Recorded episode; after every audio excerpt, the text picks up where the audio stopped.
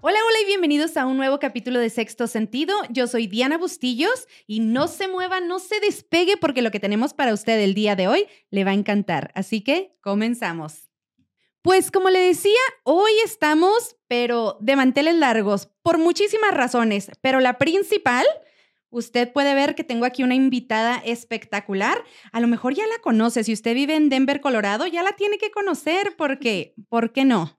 Cuando yo conocí a esta chica, yo la vi como panelista en, un, en, una entrevistas de mujeres, en un, en un evento. Y yo dije, ¿por qué ella no ha estado en sexto sentido? Me la traigo. La busqué, hablé con ella y la atrapé. Aquí está. Es un placer para mí presentarles a Erika Bailón.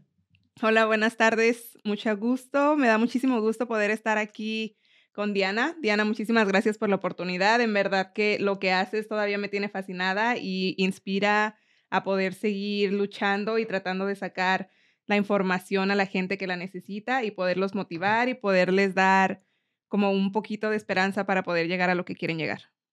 Y sí es posible, porque cuando usted escuche un poquito de la historia de Erika, usted va a decir, no, yo, es posible.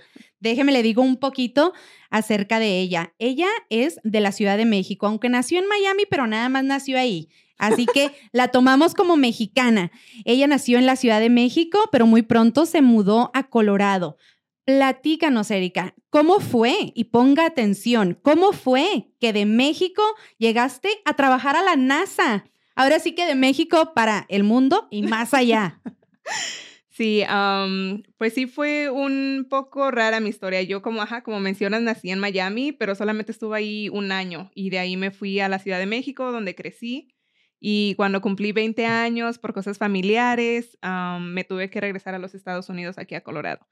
Fue un cambio obviamente súper drástico porque yo vine aquí a los Estados Unidos sin el idioma, sin familia, sin dinero, o sea, de plano fue algo muy, muy, muy nuevo para mí pero tenía esa como esperanza de poder ayudar a mi familia en México, de poder hacer algo más de mi vida, porque pues ya que me habían mandado para acá, pues teníamos que seguir adelante, no, no hay de otra.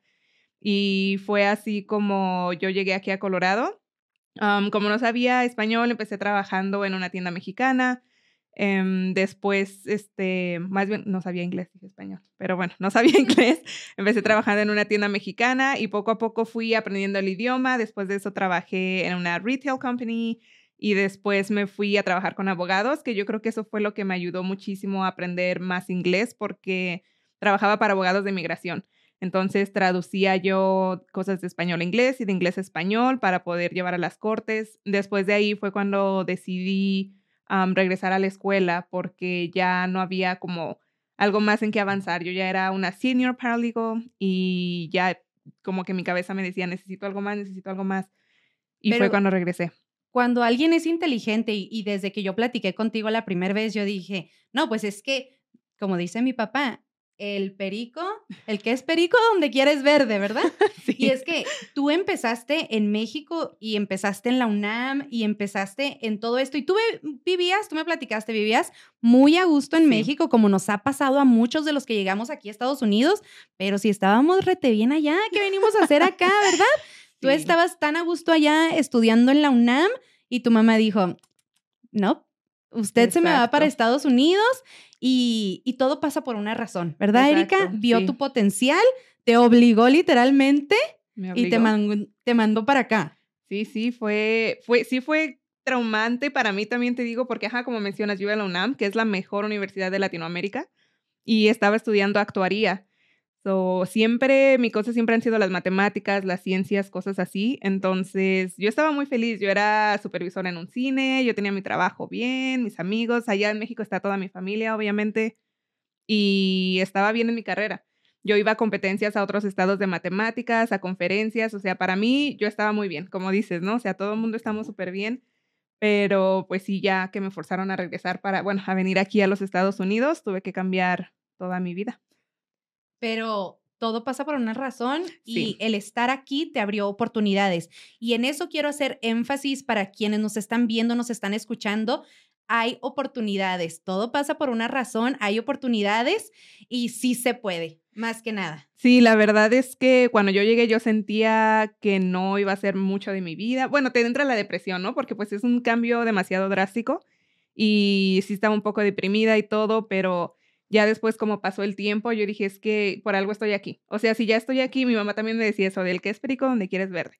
Y yo decía también, pues si ya estoy aquí, en vez de seguir en mi depresión y en mi cebollita, tengo que hacer algo, ¿no? O sea, ya estoy aquí, gracias a Dios estoy bien, tengo la oportunidad. A los tres años de estar aquí, yo me traje a mi familia, a mi mamá y a mis hermanos. Y yo dije, tengo que hacer algo, o sea, no, no me puedo quedar aquí estancada. Y mi mamá también siempre me ha dicho, tienes que preguntar, tienes que buscar, o sea, no dejes que, no, que te diga alguien que no, sigue y sigue y sigue, ¿no? Entonces, yo lo que hice preguntando y todo, primero me metí al colegio, porque no tenía dinero, o sea, esa es la, la otra cosa, ¿no? Que mucha gente viene aquí sin dinero, bueno, casi todos venimos aquí sin dinero. Y, y el hecho de pensar en ir a una universidad de cuatro años, yo decía, es que es imposible. O sea, Estados Unidos tiene una fama enorme de que la educación aquí es muy cara. Y yo veía el costo que iba a tener yo ir a la escuela y decía, es que ¿cuándo en la vida voy a pagar ese dinero? O sea, por año eran 35 mil dólares. Yo decía, ¿cuándo, no? Y preguntando y preguntando, yo fue lo que empecé a hacer, a investigar y me dije, me recomendaron, ¿no? Primero entra a un community college, porque así puedes agarrar unas becas, puedes empezar a acomodarte como al sistema y aprender, ¿no? Entonces fue lo que hice, yo primero entré a un community college y terminé un associate's degree, con eso ya pude agarrar becas y pude transferirme a una institución de cuatro años. Y me, me transferí con varias becas que me ayudaron el primer año y ya estando ahí yo me involucré más en organizaciones estudiantiles. tuve un buen promedio, entonces me contactó la, la Sociedad de Honor de Ingeniería.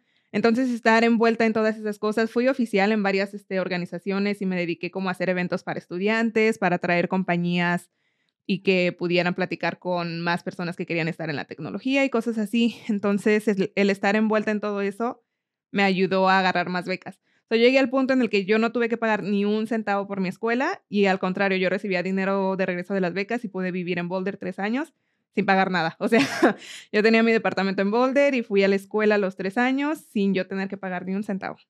Sí se puede, pero estás omitiendo un pequeño detalle que tú me habías platicado, Erika, que también cuando te quedaste aquí en Colorado, fue también porque te enamoraste y te ah. hizo más llevadera la estadía, no te hagas. Sí, sí.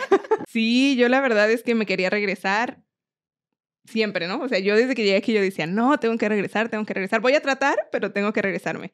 Pero si un día fui a la tienda y caminando ahí por los pasillos vi ahí a alguien y pues me enamoré y ya dije, no me voy a quedar, a ver qué pasa, ¿no? Y, y sí, me ayudó, fue una relación de cuatro, cuatro o cinco años. ¿Y hablaba solamente el inglés? Él hablaba de los dos, porque él ah, era mexicano de Durango. Y este, pues sí, él conmigo hablaba puro español, porque pues yo solamente hablaba español y su familia hablaba español. Entonces, él en lo que me ayudó fue como más querer salir a, a, conocer gente, me empezó a llevar a restaurantes y cosas así, pues cosas que yo no conocía, entonces fue demasiado fue una parte importante, obviamente, en el proceso de quedarme aquí. Pregunto lo del inglés porque también eso puede ayudar. Digo, cuando yo me mudé aquí a los Estados Unidos, yo me conseguí un muchacho que nada más hablara inglés, Porque yo dije, yo no sé inglés, entonces vamos a matar dos pájaros de un, tiro, ¿verdad? Sí. Entonces, Por, por, eso pregunto, a ver si también en eso ayudó un poco.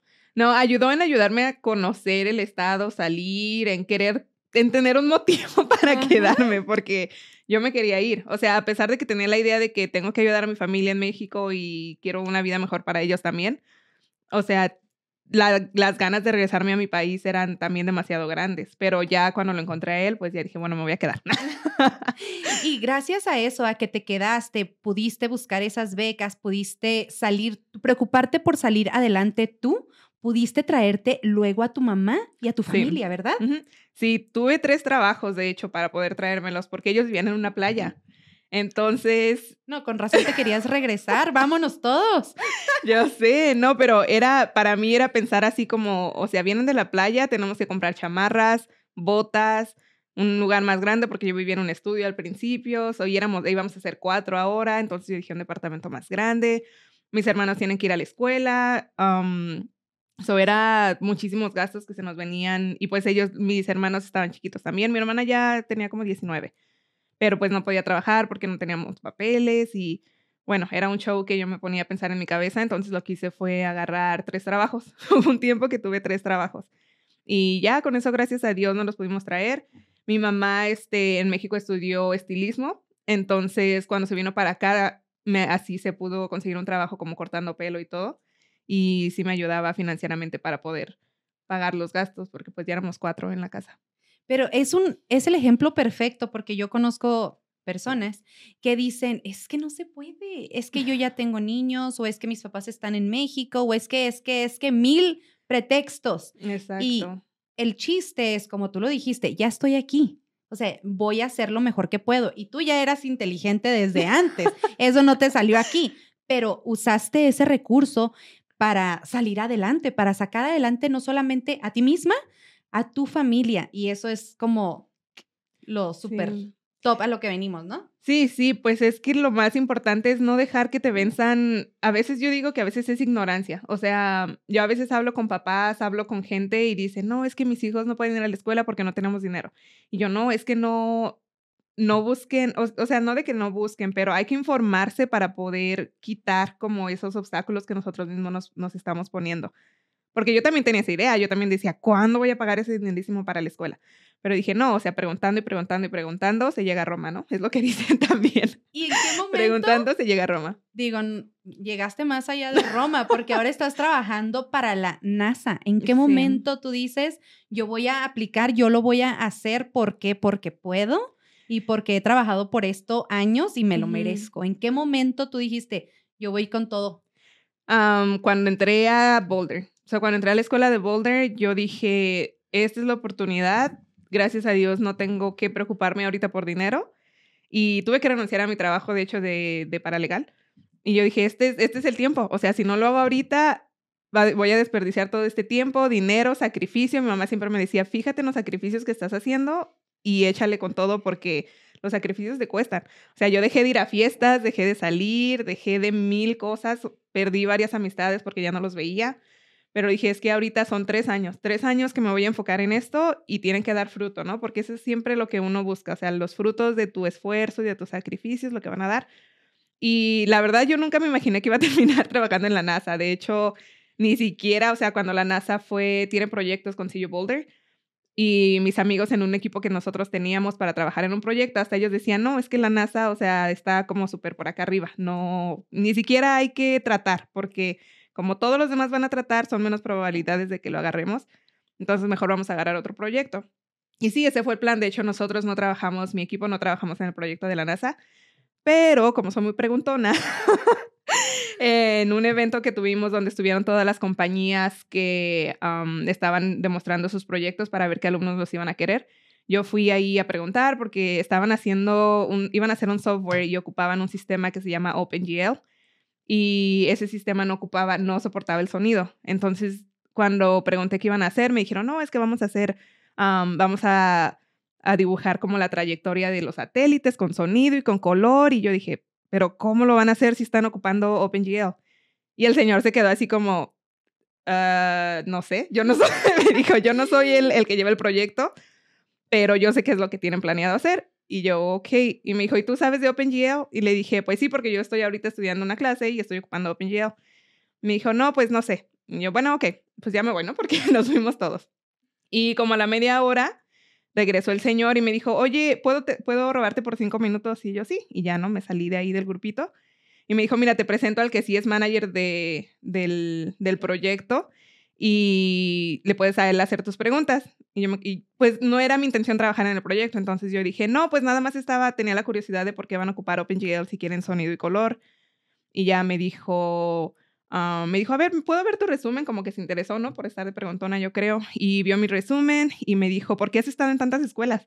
Porque pues yo había estado en la Universidad de México, después me fui al colegio. De hecho, también estuve en School of Mines por un semestre y no me gustó. Y me salí a Boulder. Entonces, pues le dije, le dije, bueno, es que yo crecí en México y después me vine al Community College porque no tenía dinero y pues ahorita ya estoy en Boulder. Y ya como que le dio curiosidad, yo creo, y me preguntó qué de dónde era y qué, qué hacía y qué, qué me gustaba. Entonces ya le dije un poquito de las experiencias que había tenido en mi internship. Y después este, ya me dijo, bueno, si te interesa este, trabajar en el proyecto, déjanos saber, ¿no? Le dije, no, pues gracias, no voy a trabajar en su proyecto, pero gracias. Y ya me fui. Y a las dos semanas me llegó una llamada así de, Erika, llamamos para confirmar tu entrevista con la NASA JPL en tal día, en tal fecha. Y yo, pero yo no hice, yo no apliqué, o sea, yo no apliqué por ese trabajo, yo no sé de qué se trata esto. Y me dijo la muchacha, bueno, ¿quieres ir o no? Y yo, así te dijo. Así, casi, casi me dijo, bueno, si quieres la cancelo, ¿vas a ir? Y yo, no, pues sí voy, o sea, sí, es, es de experiencia, ¿no? Yo dije, es una experiencia más. Y fui a la entrevista y lo primero que me preguntaron al entrar a la habitación, se me preguntaron, ¿tienes alguna pregunta para nosotros antes de empezar la entrevista? Y yo, sí, ¿qué estoy haciendo aquí? O sea, yo no apliqué a este trabajo, de qué se trata, qué, qué posición es, o sea, nada, ¿no? Y ya me dijeron, no, pues es que nos interesó tu background, o sea, bueno, la experiencia que tienes en la vida, el que hayas preguntado y te hayas interesado. Hablamos con unos maestros y pues nos recomendaron que te entrevistáramos. Entonces ya empecé la entrevista, fue muy interesante, eran dos personas. Y de ahí me dieron otra entrevista para ir a California, porque JPL es el laboratorio Jet Propulsion Laboratory, es el que trabaja con NASA. Pero entonces te querían llevar a California, no te ibas a quedar aquí en, sí, exacto, Colorado. Exacto. Fui a California a la entrevista, fue una entre... fueron como ocho entrevistas. Estuve ahí de ocho de la mañana a seis de la tarde. Ocho entrevistas. Oye, yo, yo con tres y yo ya hubiera dicho, ¿lo tomas o lo dejas? Yo sé lo que trae. No, no, no, se crean, no, no se crean. No, Pero ocho es un, largo. es un proceso súper largo. un proceso. Y todavía tuve que hacer una presentación de 30 minutos de mí misma.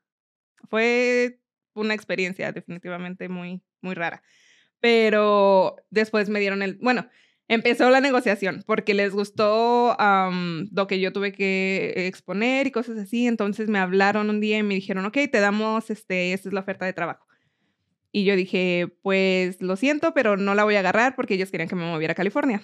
Y me dijo, eh, ponen un recruiter, ponen a un, una persona en medio, ¿no? Del contratista y, y yo.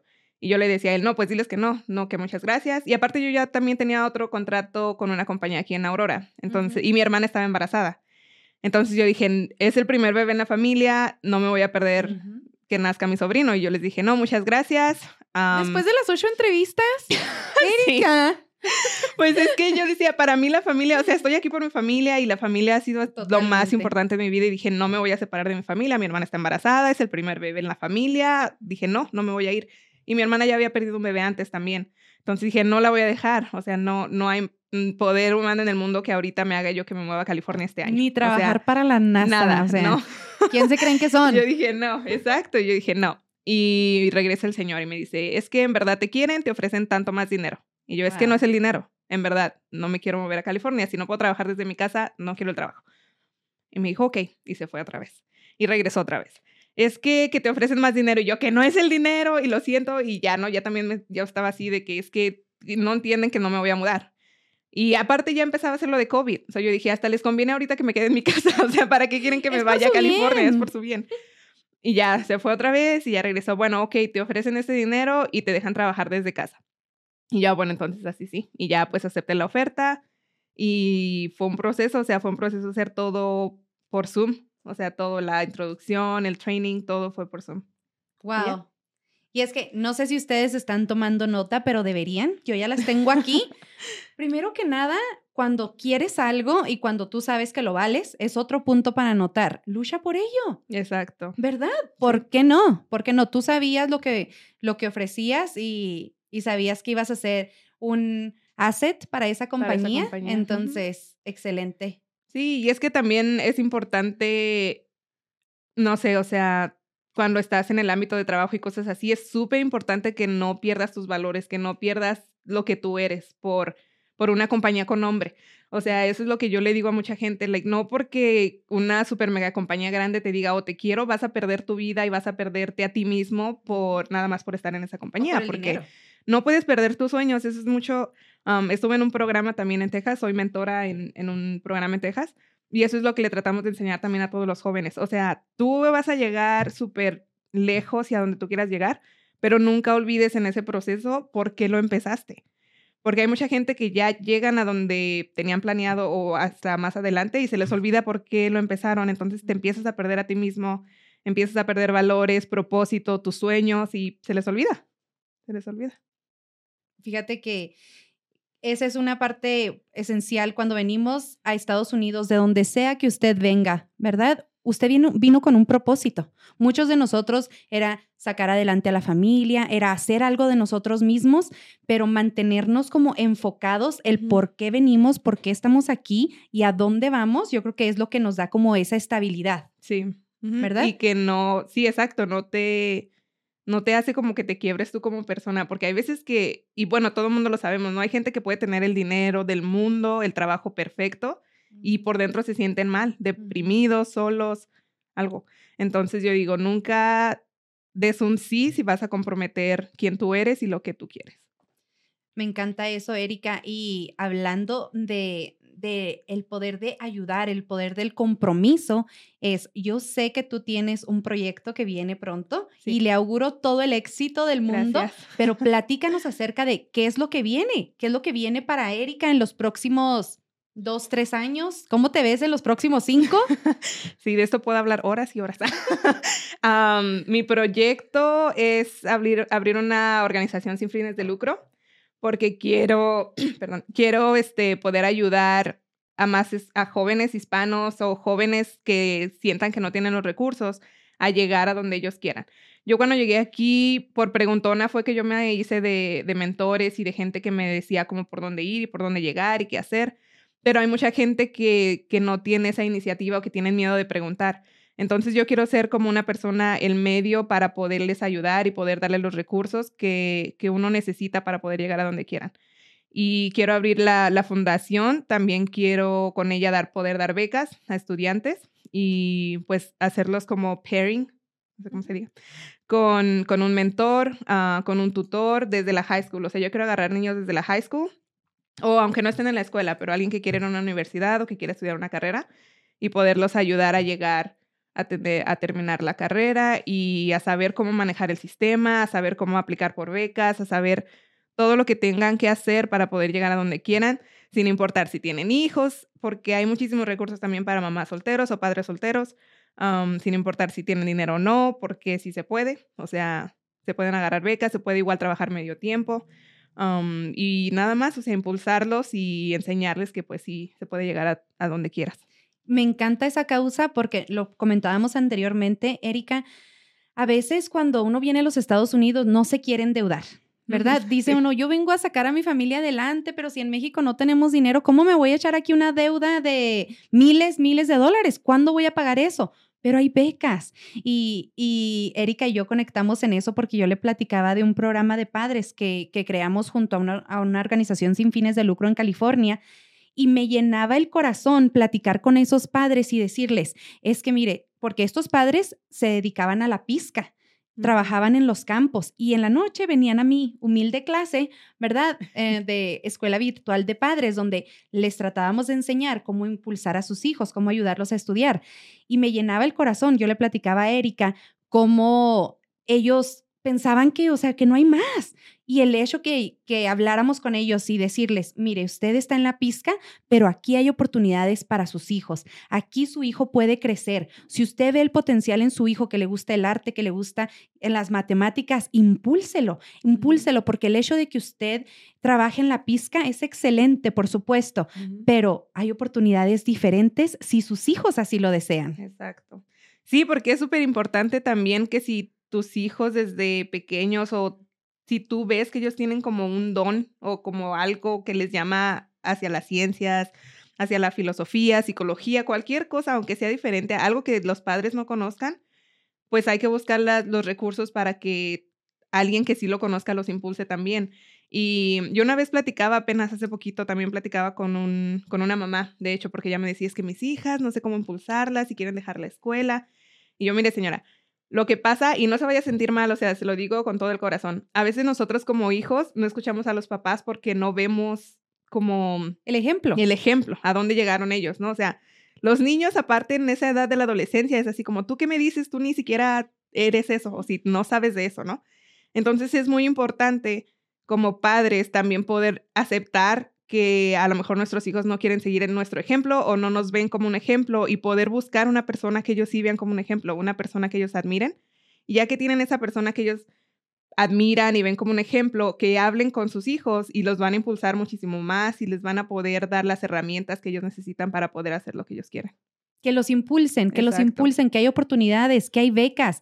Hay, hay organizaciones que tienen el dinero ahí listo para que la gente aplique, ¿verdad? Pero no sabemos, como hispanos no nos informamos o no somos tan preguntones como deberíamos.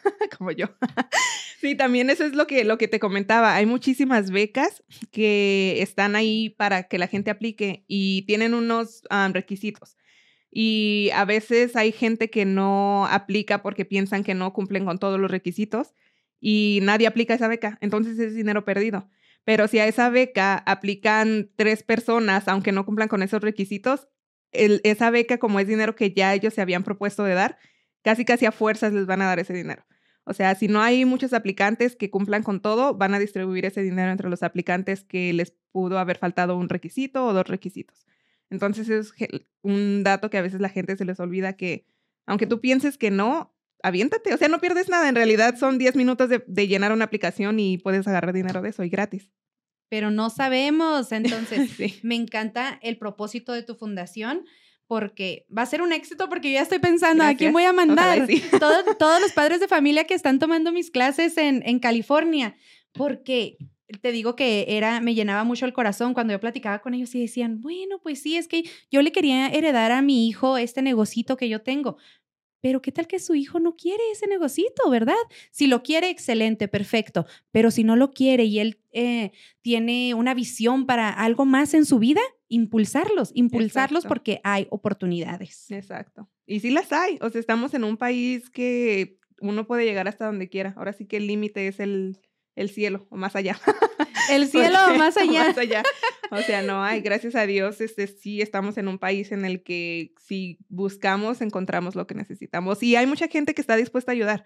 O sea, hay muchísimas organizaciones sin fines de lucro, hay muchísima gente que tiene el dinero y que sí está dispuesta a dar a la comunidad, pero si no ven el esfuerzo de una gente que lo busque o si no ven como, pues a quién dárselo, ¿no? Si se ponen a pensar así como, pues a quién. Y uno tiene que buscar, buscando se puede. Pues Erika, deseo todo el éxito para ti con esa fundación. Estoy segura que va a ser un éxito y aquí lo estaremos compartiendo cuando ya Erika esté lista para, para lanzarla. Aquí la estaremos compartiendo en sexto sentido para que usted vea que sí se puede. Y no solamente se puede para nosotras como mujeres, no voy a decir grandes, pero ya, no en la, ya no en la preparatoria, un poquito más. Ya nos graduamos hace un par de años. Sí, hay oportunidades no solamente para nosotras, también para los jóvenes que van saliendo, imagínense. Entonces, ustedes manténganse aquí con nosotros, esténse ah, cerca del fuego que tenemos nosotras aquí, porque se va a quemar, usted va a aprender y usted se va a motivar. Así que siga a Erika en sus redes sociales, que aquí se las vamos a estar dejando. Y por ahora, Erika, solamente me gusta cerrar con algo, un, un, consejo, algo que tú le quieras decir, no solamente a esas mujeres emprendedoras que ya están en el camino, ya tienen un negocio o ya están un poco más establecidas, sino a esas que no se animan, a esas que dicen, es que también no hay, no puedo, es que mi esposo, es que mis hijos, que sí se puede. Sí, sí.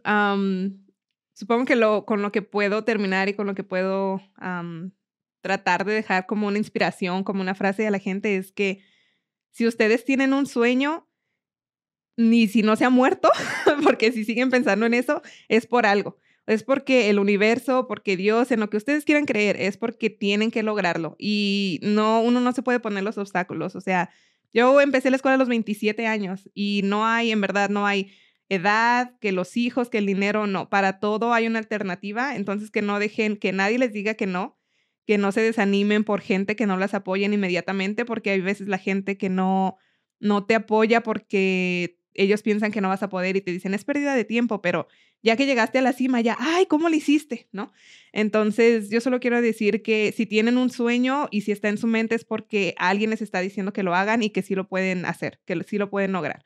Entonces, sigan haciéndolo, no dejen que nadie les diga que no, ni pongan como excusas, ni que mañana empiezo, no, empiecen desde ahorita y busquen, busquen las alternativas y busquen ah, cómo poder llegar a ese sueño porque sí se puede. Sí que se puede. Muchísimas gracias. Erika, ha sido un placer tenerte aquí en Sexto Sentido. Por favor, regresa cuando, cuando tengas tu fundación lista para hablar de cómo podemos ayudar a esos jóvenes recién egresados de la preparatoria, de la high school, porque estoy segura que va a ser un éxito. Le auguro todo el éxito. Muchísimas gracias, Diana. Sí, muchas gracias por la oportunidad de nuevo, este, que llegue todas estas palabras a la gente. Ojalá alguien les sirva. por supuesto que sí, verás, verás que sí. Muchas gracias, Erika. Esto es todo por sexto sentido. Nos vemos muy pronto. Muchísimas gracias por estar aquí y te espero muy pronto para hablar de tu fundación. Sí, sí, Dios quiera que sí. Muchísimas gracias, Diana, de nuevo. Muchísimas gracias y nos vemos en la próxima. Yo soy Diana Bustillos. Hasta luego.